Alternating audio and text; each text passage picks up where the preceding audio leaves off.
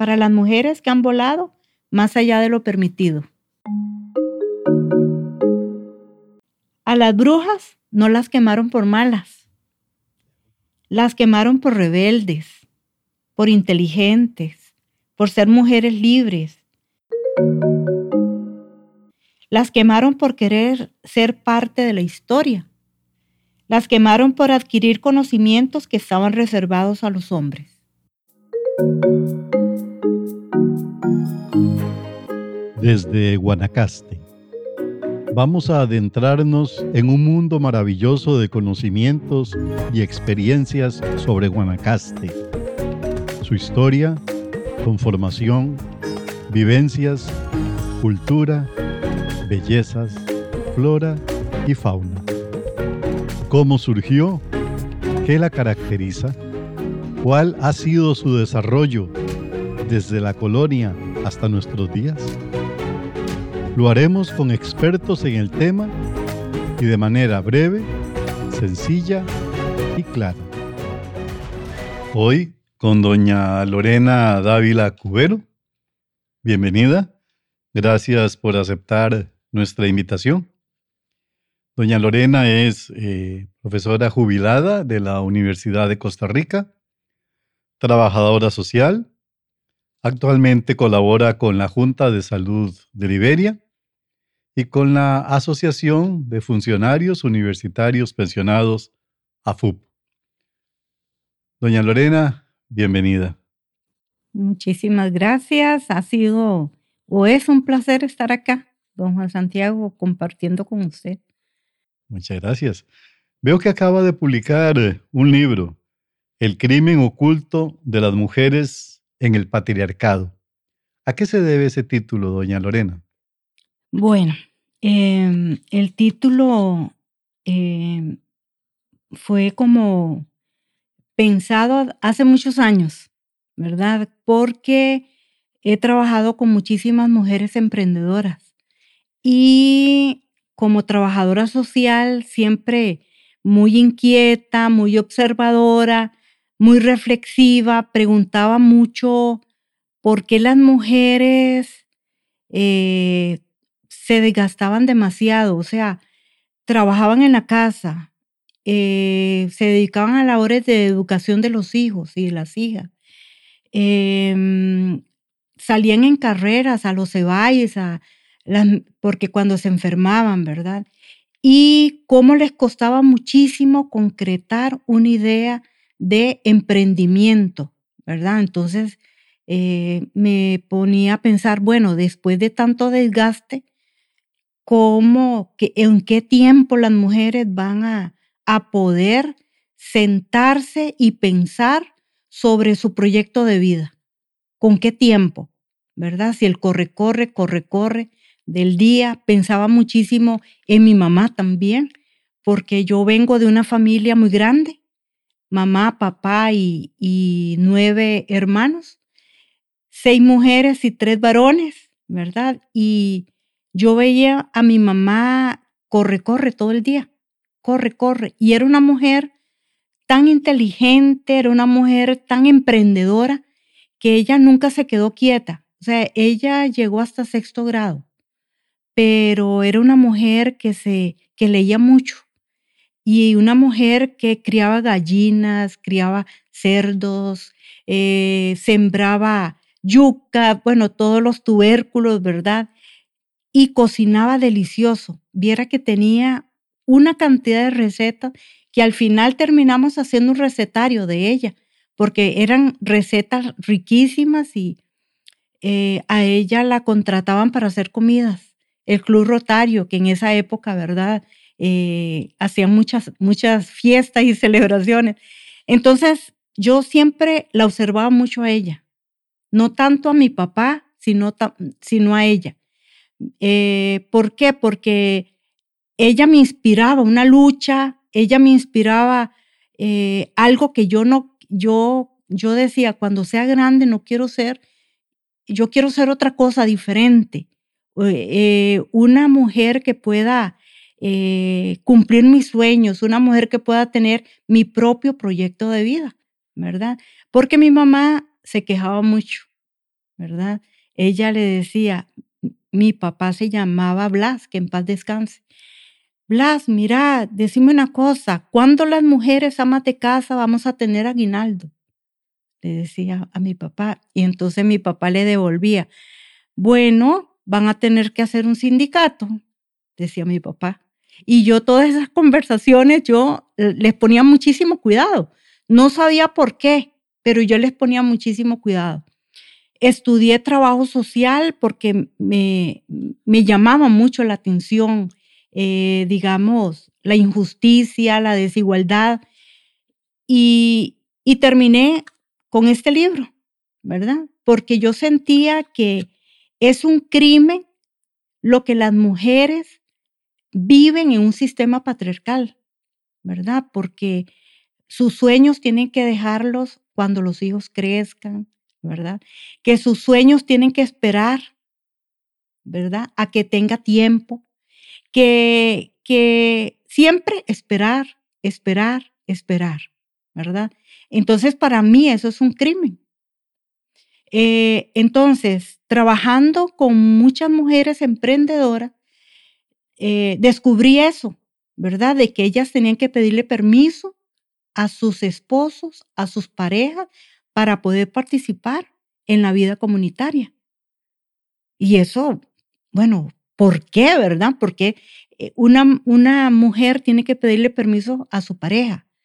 Eh, y si ella decide participar, la comunidad entera comienza a descalificarla, a señalarla, a etiquetarla. Por ejemplo, recuerdo muchas veces cómo les decían, eh, ustedes lo que andan haciendo es chismeando, le decían a ella.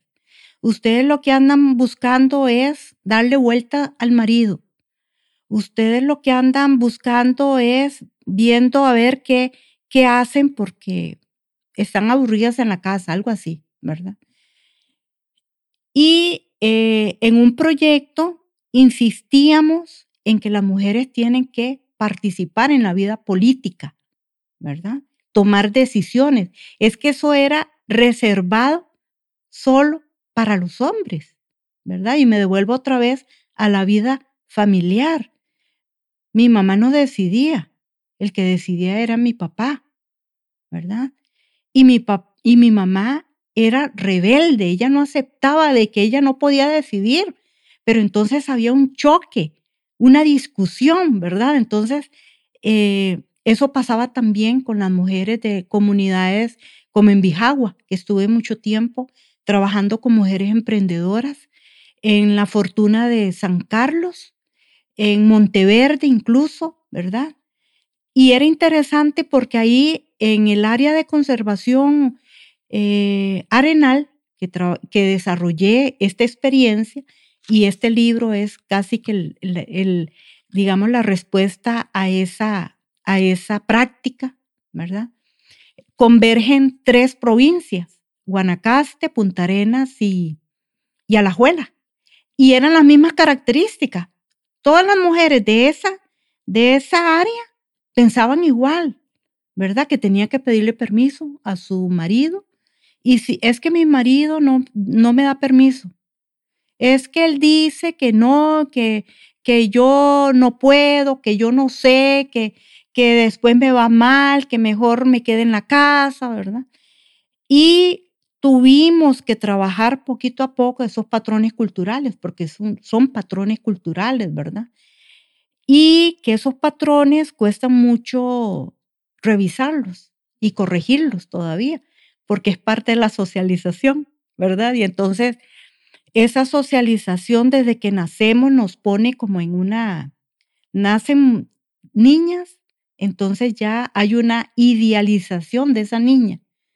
Nace un niño y hay una idealización de ese niño. Y entonces papá y mamá los ponen a jugar según la idealización, ¿verdad? Entonces, vea qué complejo, ¿qué es esto? Entonces, yo recuerdo que nosotros y nosotras íbamos a las escuelas del área de conservación arenal y nos encontrábamos con que el maestro le decía, niños, vamos a ir al campo agarren la pala, el machete y, y nos vamos para el campo. Y ustedes, niñas, agarren la escoba, el palo de piso. Y cuando regresemos, el aula que quede bien limpia. Eso escuchábamos nosotros, ¿verdad? Y entonces no, no veíamos que las niñas y los niños se pusieran como a, a discutir, que no, que pues sí, que sí, no, sino que... En roles aceptados. Exacto, ¿verdad? Entonces, eh, qué complejo que es esto cuando se lleva la, la, la idea de que hay otras formas, ¿verdad?, de participación, que las mujeres no solamente participan en la vida doméstica, sino que también deben participar en la vida política, desde sus comunidades, desde las asociaciones de, desarrollo, desde una SADA, desde un comité de salud. Esa es la vida política de las comunidades y cómo las mujeres también tienen que participar ahí. Pero entonces, ¿cómo hacer para que esa mujer no, no sienta que está em, triple jornada de trabajo? doméstica, educar a sus hijos, eh, tareas. Comunitaria. Y además, la comunitaria, ¿verdad? Pero todo iba poco a poco. El, el, asunto fue cuando ya estas mujeres decidieron que sí querían participar en el emprendimiento. Ahí fue cuando se develó una desigualdad que ni ella ni nosotros sabíamos que existía. ¿ya?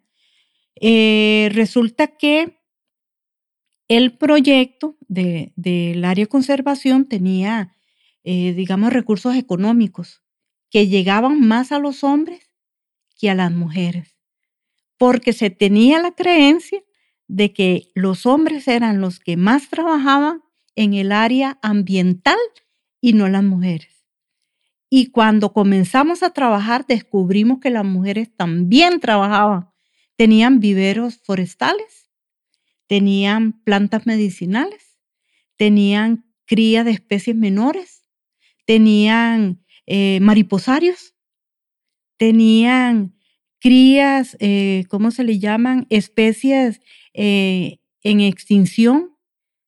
Tenían, ellas también tenían sus criaderos, ¿verdad? pero no les estaba llegando un 5 del proyecto, porque el proyecto creía que no estaban haciendo nada, que ellas estaban solamente cocinando, barriendo, cuidando chiquitos, ¿verdad? Y nos llevamos todos, nos llevamos esa gran sorpresa. Entonces comenzamos a equiparar, ¿ya? Recursos económicos tanto para los hombres como para las mujeres.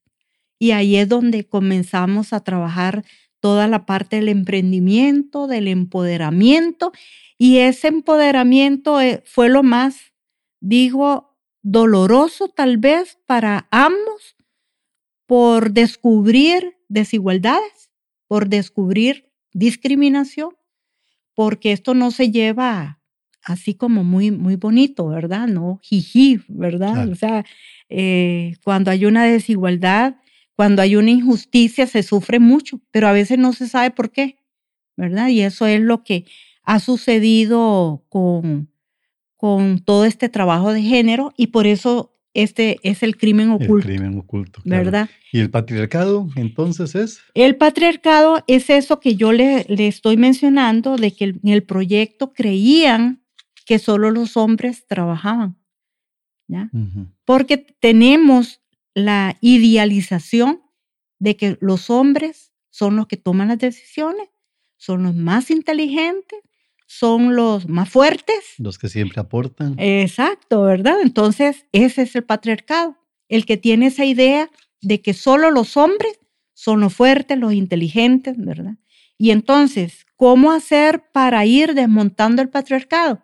Bueno, pensando en que también las mujeres son inteligentes, que también las mujeres toman decisiones, que también las mujeres son fuertes, de que entonces son equiparando realidades, equiparando emociones, sentimientos, eh, y ese es un trabajo de hormiga. Sí, claro. ¿Verdad? Es un trabajo donde desde la comunidad, desde los grupos, eh, hay que ir trabajando. Eh, digamos, muchos estereotipos, ¿verdad? Hay que irlos revisando, analizando por qué existen y cómo puedo yo, desde mi posición y condición de mujer, puedo irlos revisando, ¿verdad?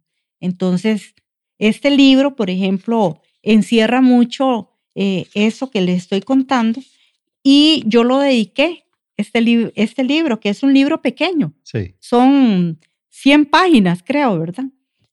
Dice, dedicatoria para las mujeres que han volado más allá de lo permitido. A las brujas no las quemaron por malas. De acuerdo. Las quemaron por rebeldes, por inteligentes, por ser mujeres libres. Las quemaron por querer ser parte de la historia. Las quemaron por adquirir conocimientos que estaban reservados a los hombres. Y dice autora desconocida.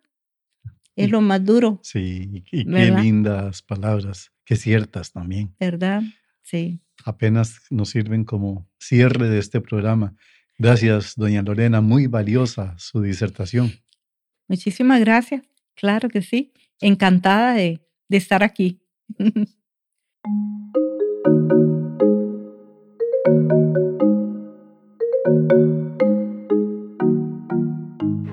Desde Guanacaste, podcast moderado por Juan Santiago Quiroz Rodríguez, producido por Guana Record Studio, con edición de audio por Rigoberto Carvajal y asistencia técnica de Erika Martínez y Harvey Di Marco.